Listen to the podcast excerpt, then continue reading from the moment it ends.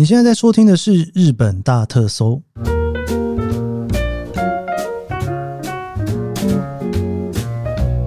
欢迎收听《日本大特搜》，我是 Keith 研究生。今天是二零二三年令和五年的十一月，哎，今天几号了？十一月十号哈，星期五哈。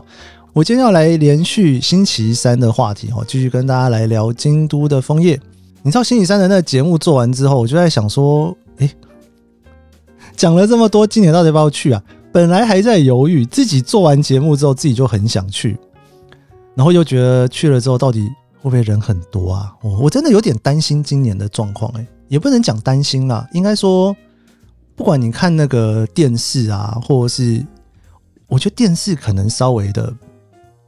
比较务实一点，因为你看杂志哈，或者是你看到一些外面的广告，大家都跟你讲枫叶很漂亮，很漂亮，很漂亮。但我脑中总是会浮现人挤人的一个状况在那边，是不是很难呐？我就是人多，但是你还是要去哦。但就像我上一集讲的，其实京都很多地方虽然说人很多，但是你进去之后呢，因为空间够大哦，所以相对的来讲，你不见得真的会碰到。就是人真的挤到不行的状况哦，所以这个就是取舍了哈。好，我们今天呢，我想要来跟大家聊几个路线哦，也不能说路线啊，因为看枫叶的地方很大，京都本身就很大。你就算没有看枫叶的时间去，你大概也知道去京都玩的话，你大概要分几条路线走哈。比方说，我今天去南禅寺那边啦，哦，那我今天去金阁寺那边啦，我今天去岚山啦。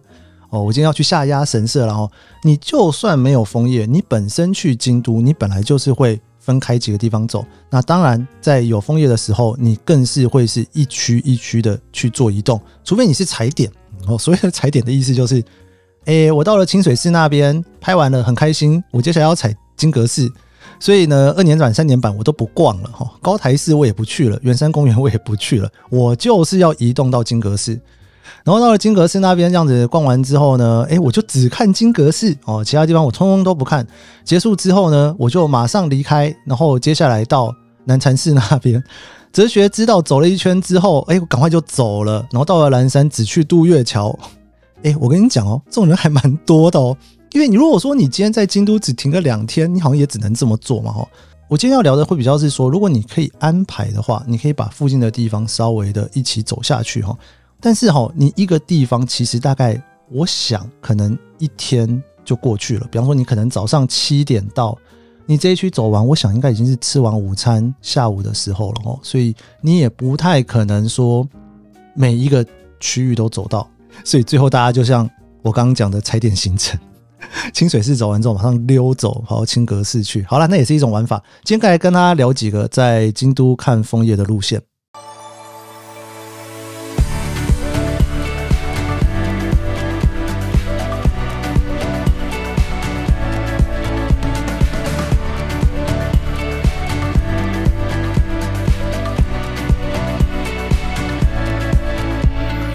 以在京都看枫叶的路线来讲呢，我觉得首要哦，第一个你一定会想到的地方，绝对就是清水寺哦。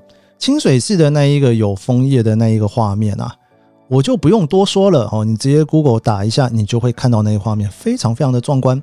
原因是因为呢，你从那一个展望台那边往舞台那边看去，底下整片都是红叶。那个地方你什么都不用说，什么都不用看，就是美。所以很多人都会把这边当做最重要的一个景点。清水寺的枫叶基本上分两个阶段，嗯，应该说白天你可以看到枫叶，晚上你可以看到夜观哈。所以说，你如果说白天看枫叶，晚上看夜观的情况之下，你当然会觉得最理想的状况就是呢，大概呃夜观的时间。差不多差不多四点五点左右，你就进去哈，那你就会看到夕阳照在红叶上面，好美啊！然后你再继续往前面去走，哇，夜观那个灯打起来好美啊！我跟你讲，这个幻想真的是打妹哈，我都哈清水寺哈，我反而觉得你这辈子只要去过一次之后，之后要尽量避免，因为人真的很多啦，非常非常多，尤其那个第一排哈，其实已经很多人就卡在那一个位置了哈。我觉得如果要去清水寺看枫叶的话，一定要一早去，越早越好，最好那种六七点你就到清水寺那边开始你的一整天。我觉得那时间点还是最好的，你可以看到漂亮的红叶的时候。那如果要看夜观，你当然就没办法哈。但夜观的时间你就再来一次哈，因为呢，每个人都跟你想的一样，白天的时候进去，最后看夜观，所以那个时候的人理论上是最多最多的时候。反而如果你不喜欢人挤人的话，不见得真的一定要去了哈。好，那你从清水寺出来之后呢，最典型的路线就是你往北边走，你会到二年坂、三年坂嘛。那再走下去之后，最有名、最有名的一个点。哦，就没有枫叶的时候也很有名啦，就是高台寺。高台寺的枫叶也非常非常的漂亮哦，一样的，尽可能早上去哦。高台寺这个地方哦，那当然就是丰臣秀吉的故事了啦。但是呢，你其实我不知道丰臣秀吉大概是多早起床，早上去高台寺，我觉得也还算 OK。下午应该也是真的是人多到不行哦。总之，整个在这一区一定是早上去的哦，绝对没有下午去的道理。早上去人才会稍微少一点。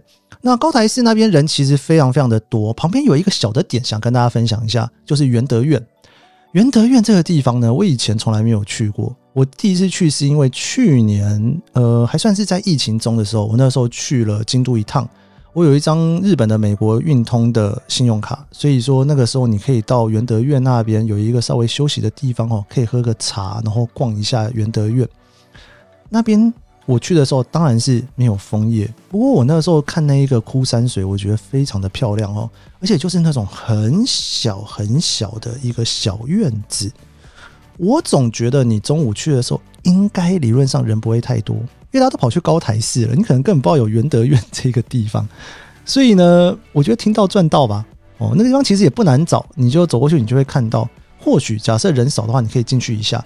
我非常喜欢元德院这种等级大小看枫叶的地方，因为它就是标准的，你就是小小的一个小庭院，然后里面有一整批的红色的枫叶，然后呢旁边有一个屋檐，然后你又可以看枯山水哦，所以只要人潮没有多到太夸张的情况之下，我觉得这种其实是一个你可以去踩一次的哈，就是我在上个礼拜去分类里面的那一个。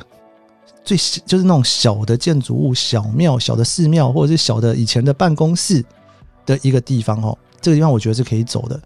再来，你继续往北边走之后呢，另外一个看枫叶的大景点哦，那当然就会是知恩院。那知恩院这一个地方呢，就是传说中有有一个男版跟女版哦，你可以这样子往上面去走。我总觉得知恩院应该不会是太挤的才对，因为知恩院其实蛮大的哦，因为它其实应该说知恩院听起来像是一个小地方，但其实里面蛮大的，所以顶多应该进去的时候稍微拥挤一下哦，那之后应该就还好才对哈。所以这边我觉得是一个蛮不错的地方。那当然，知恩院旁边还有一个更大的，就圆山公园嘛。那圆山公园那边呢，因为八坂神社，我印象中那边枫叶其实是少一点点的，但圆山公园也是很大哦，所以呢，你可以在圆山公园、知恩院那边，哦，去看枫叶。那个时候或许已经是到了中午左右的时间了，人可能还不会太多，因为那边本身人就不会是一个多到太夸张的地方。好，那再来第二个，就是通常大家会去的一个很重要的景点，其实就是在南禅寺附近。然后，那南禅寺附近呢，有一个新的景点，就是 Blue Bottle 哦，好喜欢哦，可以顺便去买一杯咖啡喝。诶，讲到这个。清水寺那边你可以去看星巴克哦，那个星巴克也是弄得超级特别，在老房子里面放星巴克哦。南禅寺那边就是看布鲁巴头，哈，怎么忽然进入到了咖啡特辑？OK，南禅寺那边有一个非常大的好处，就是你可以坐地铁去哈，就是地铁的那个出上站，出上站出来之后呢，当然到了南禅寺就是去看南禅寺嘛。对不对？那南禅寺这一个地方呢，也是一样的，建议大家一定要一早去哈，因为那边呢，你如果人多啊，应该也是一个非常疯的一个状况。尤其你从那边，假设你要一路逛下去的话，你会经入很多地方哈。你往北边走，你会到永观堂，这个也是一个超级有名的景点。经过了哲学之道，慢慢的往上走，最后的终点莺歌寺。哎，这一段其实非常非常远哦。我自己觉得很远啦，那个走起路来其实是非常辛苦的哈。夏天就不用说了，绝对是热到不行。冬天或许大家可能觉得可以稍微凉快一点点嘛哈。南禅寺一样的哈，建议大家一早就去哈。南禅寺整区都是早上的景点啦，没有下午去的道理。然后往北边走过去呢，就我刚刚说的哈，永观堂是一个非常重要的景点哦，保证塞应该是吧，绝对是塞到不行的哈。所以呢，下午你如果到了永观堂，你可能就会放弃了。那如果你是一早去的话，或许永观堂那个时候人还会少一点点。不过因为永观堂它晚上还有所谓夜观的时间啦，所以一样的，它跟清水寺有一样的状况。一定会有人希望说进去永观堂之前可以看到一点点白天的感觉哦，然后进去之后呢就有夜观，那个时候应该会是人最挤人的时候。哲学之道就不用说了哈，呃，我非常非常的喜欢啦，因为在哲学之道上面呢，它就是一个散步道嘛，所以你沿着哲学步道往北边走，其实旁边呢你都可以看到红叶哦，还有一个小小的水沟。说人家水沟可以吗？我上次说压川水沟，就我不知道被谁瞪了一下哈。旁边有一条小小的水的细流在那边哦。如果你早上去的话，或许这边人还不会太多；下午的话，可能哲学之道上面所有人都挤在那边一起思考人生，也不一定哦。你就可以沿着哲学之道呢，慢慢的往北边走过去哈。哲学之道的附近其实有一些小小的庭院。如果说你看到人少的话，你都可以看看说，哎，要不要进去走走？哦，像是那边有安乐寺啊、法然院啊，还有灵剑寺。我看了一下资料，哦，这个安乐寺跟法然院那边应该会是人稍微少一点点的地方。所以如果说你走到附近，你觉得哎，旁边那一个建筑物很漂亮，外面有整片都是红叶，人又比较少，因为你知道它。很多人是踩点行程嘛，所以你就沿着那个哲学之道一直冲，一直冲，一直冲，一直冲，往北边就是要赶快冲到银阁寺。这些人可能是大众，会在整个哲学之道上面呢，往旁边走到一个比较小的寺庙哦，去看的人应该是相对少蛮多的。所以如果你有看到这些小寺庙，然后你会觉得说，哎，好像还不错，你就打开 Google Map。如果说觉得哎，好像还可以的话，或许哦，你就找到了一个属于你自己看枫叶的好地方，也不一定哦。所以我觉得说。那以南禅寺这边来讲，当然哦，就是一路往北边走，走到什么地方呢？走到它的终点站，应该说观光客的终点站就是银阁寺。银阁寺，我想必人应该是多到不行了哈，所以呢，可能也是要一早去哈。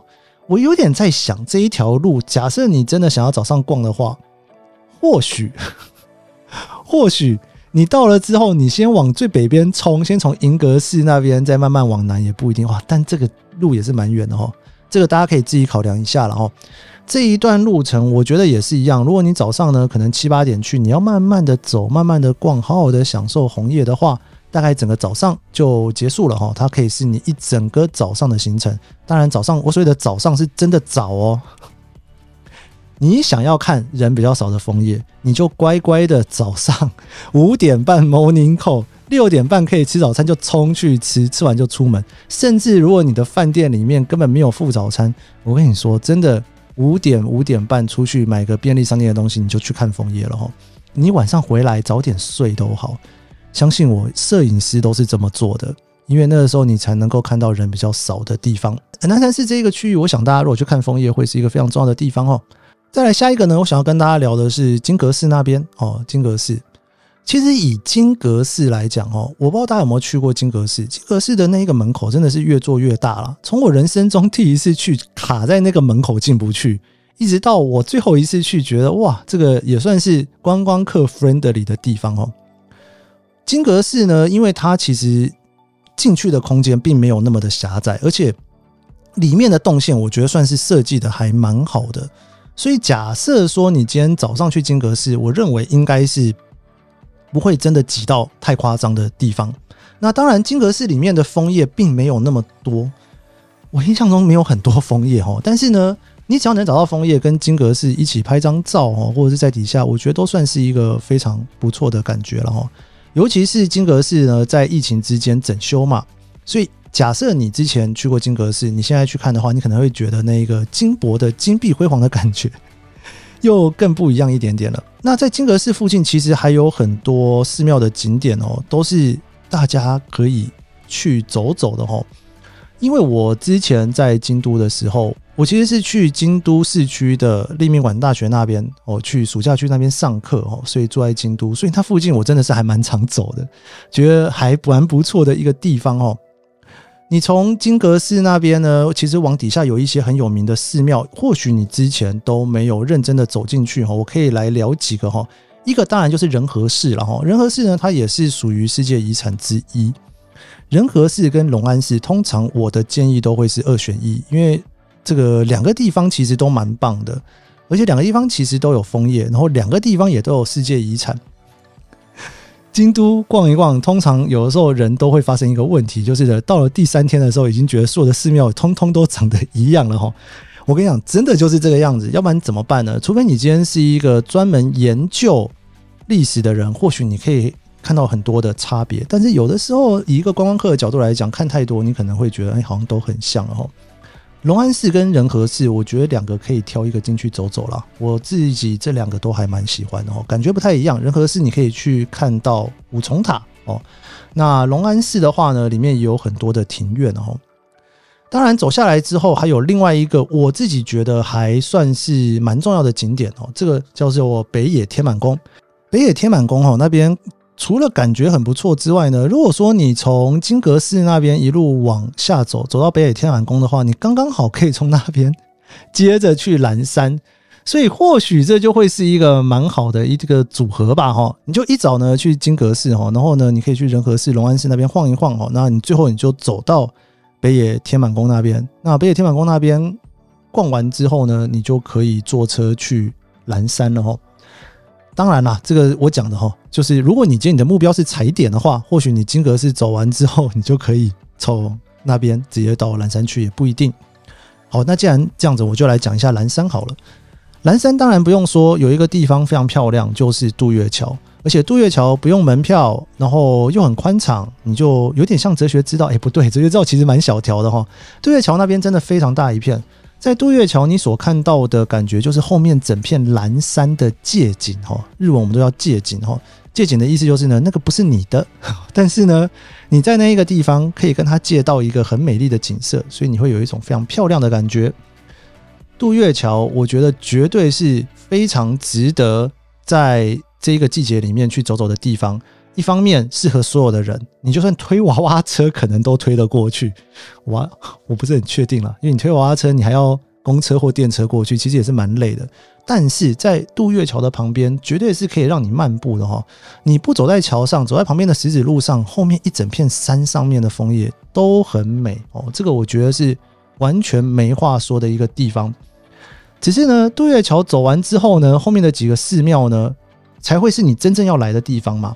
这里面当然最有名、最有名的就是天龙寺了哈，因为天龙寺呢，它是一个完全我不太确定的，我觉得它有点特地去为了秋天设计的造景，因为后面整片蓝山本身就已经是红红黄黄的一片了，在天龙寺里面，它也是有设计了一整片的枫叶的一个小庭园，哎，不能说小庭园，大庭园哦，只是哈，天龙寺我觉得是保证塞的啦，人绝对很多。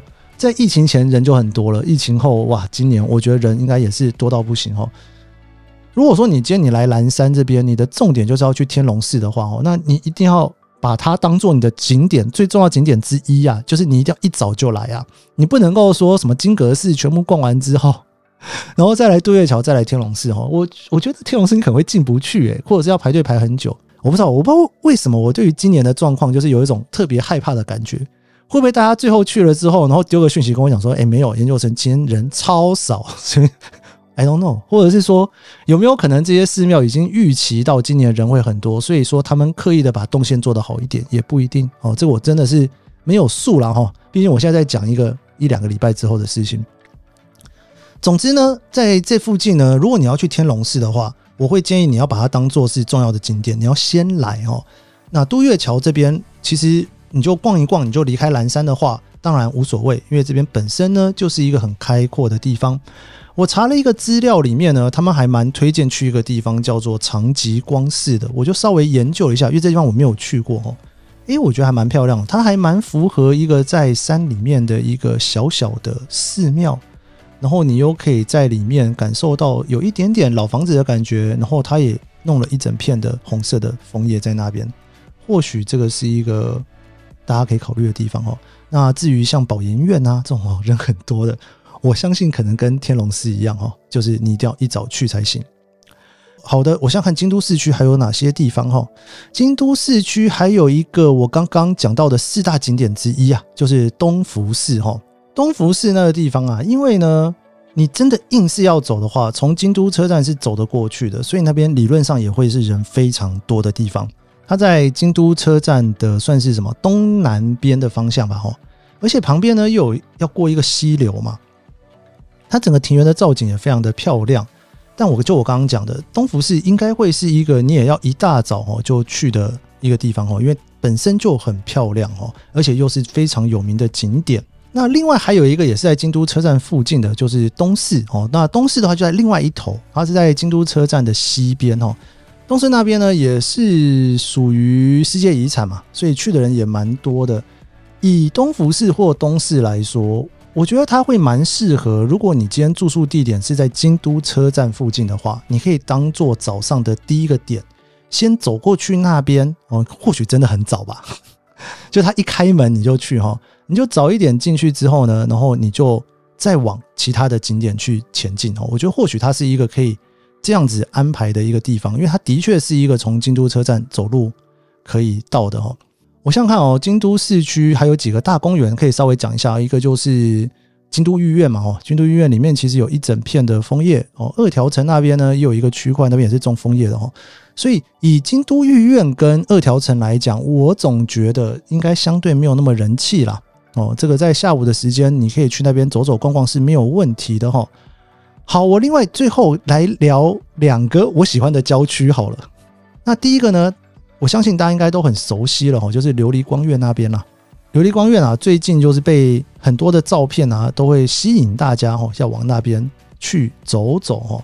但是琉璃光院那边，就我刚刚讲到的，或许你已经 完全没有机会了，就是已经预约不到了哦，也不一定哦。或许你可以在十二月初再去一次啦。那以这个比较郊区来讲呢，琉璃光院再过去一点，那边有一个就是植物园哦，植物园真的是蛮漂亮的。它是一个我以前带团，有时候真的没地方去，有没有说没地方去啊？就是因为你知道团客，你二三十个人，你如果去挤那个清水寺，那个真的是你都不知道怎么集合的状态哦。但是呢，京都的植物园哦，就是一整片的红叶，我觉得那边很不错哦。那个是在我的脑中的印象当中里面一个很舒服，人又相对少，然后可以去的地方。另外还有一个呢，也是离京都市区稍微远一点哦，就是下鸭神社。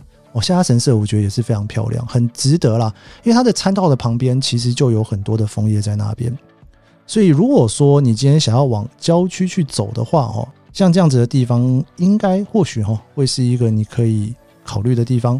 那其他像是如果你去平等院哦，那附近平等院其实也是蛮多人去看红叶的地方，虽然。过去那边，呃，有一点点尴尬，因为你没有到很远，但是也没有说真的到很近，但那边应该还算是相对人多的哦。所以如果假设你想要人少一点点的话，或许哦，这个下神社那边，或者是你如果去京都的植物园，可能会是一个还不错的选择吧。哦，好了，聊了两集的枫叶，你知道我现在聊完的这一瞬间，我现在的这一刻，哈，有一种，哎，我自己是不是应该也要来去一下的感觉？哈，因为呢。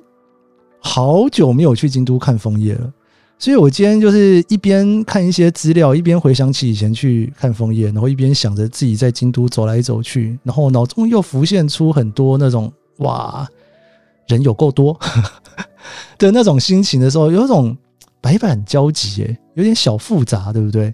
到底今年要不要去呢？我不知道大家今年有没有去京都看枫叶呢？或者是你今年要去京都看枫叶，但是听我聊完这两集之后，忽然想要去看枫叶，也不一定哈。我觉得啦，就是一次哦，一次，我觉得最起码要去过一次。京都这个地方是这样子，我觉得人生最起码要去三次，一次去看樱花，一次去看枫叶。但是樱花跟枫叶呢，会给这个城市非常美的感觉，只是缺点就是你会觉得人实在是很多很挤，所以你要去第三次哈。就是没有人的时候，再去走一些那些地方。不过我现在也是不是很确定，京都现在还有没有人的时候在吗？哦，现在真的是大红的地方。好了，希望呢，这个这两集聊的京都的枫叶，算是小小的攻略吧，哦，能够给大家有一些不同的想法。如果你下个礼拜就要出发了的话，哦，你也可以跟你的旅伴稍微讨论一下，哦。我再说一次哈，我真的不知道今年的状况会是怎样哦。我最后一次去真的已经是疫情前了，所以我有一点点脑中是用疫情前的方式在思考，说可能会是怎么安排。